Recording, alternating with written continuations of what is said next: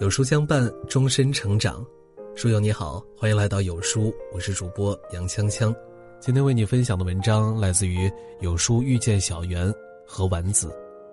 二十九岁女孩拒养父母，人到晚年才明白，子女的孝心是有前提的。因拒绝给弟弟买房，被亲生父母告上法庭，索要五十万。亲情淡漠的场景，与剧版樊胜美颇为相似。不被父母疼爱，却被原生家庭拖累，这是不久前引发网友热议的一条热搜。事情经过让人心寒。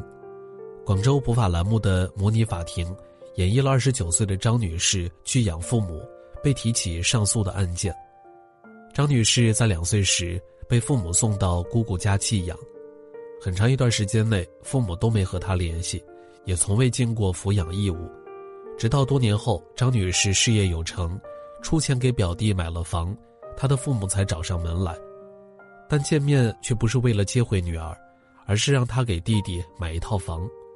张女士当即拒绝，这才有了开头双方对簿公堂的一幕。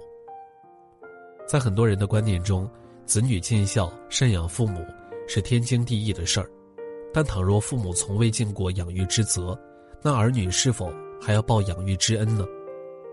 我想，网上的这句话，也许是对他最好的回答。你不欠父母一个完美的晚年，正如他们也不欠你一个完美的童年。父母、子女、伴侣、朋友，人这一生经历的所有关系，其实都是一场双向奔赴。再亲的人，也无法要求他人对自己无条件的好；再近的人，彼此之间也需要有分寸感。虽说孝顺父母是子女的责任，但逃避养育责任的父母，也很难养出孝顺感恩的子女。任何情感都有代价，即使身为子女，孝心也有前提。曾看过一个提问：如果做父母需要考试，那最重要的一项是什么呢？有人回答是爱，有人回答是陪伴，而有人说是责任。的确，生而为人。每个人都在不同阶段承担着不同的责任。作为父母，有养儿的责任，有育儿的义务。就像总有老人会说：“我含辛茹苦将孩子拉扯长大，却不想在我需要的时候，没有一个愿意回报我。”每每听到这样的回答，感到唏嘘，却也有些疑惑：疑惑为什么总有一些人老年时总是孤苦伶仃？疑惑为什么有些儿女？宁愿承担不孝的骂名，也不愿侍奉双亲。天下没有不爱父母的子女，也没有人不愿承欢膝下。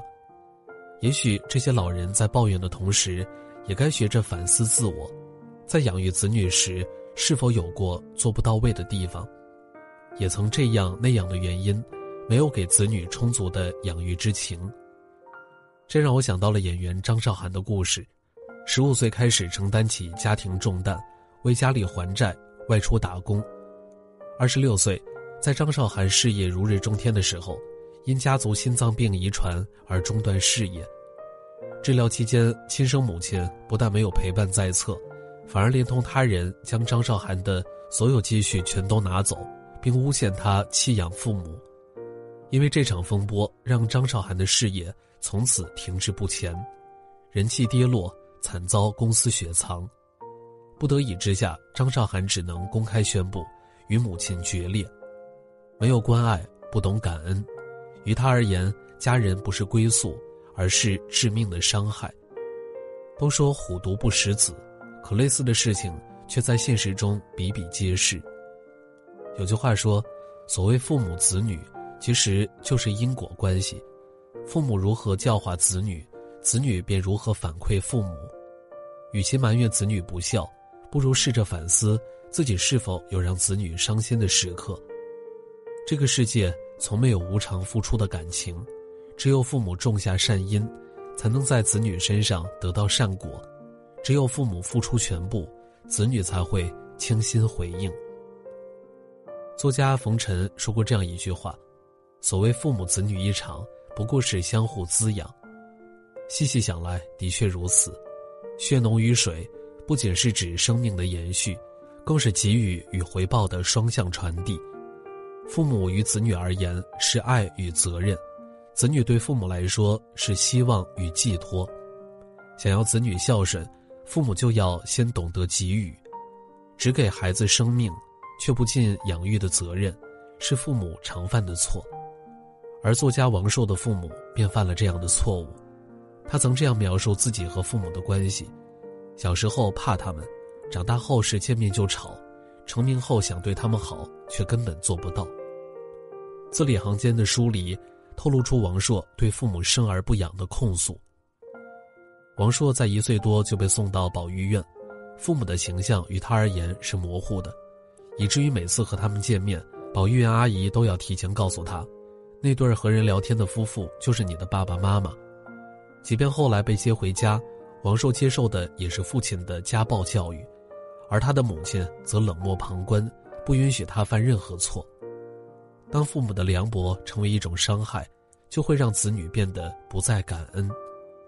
成年后的王朔从始至终没有原谅过父母，他曾在采访时说过：“我是自己成长起来的，孝可以，但我绝对不顺。”所以，当他的母亲躺在病床上，绝望地盯着他，担心自己被抛弃时，王朔只是强忍悲伤地质问：“我最需要你的时候，你在哪里？”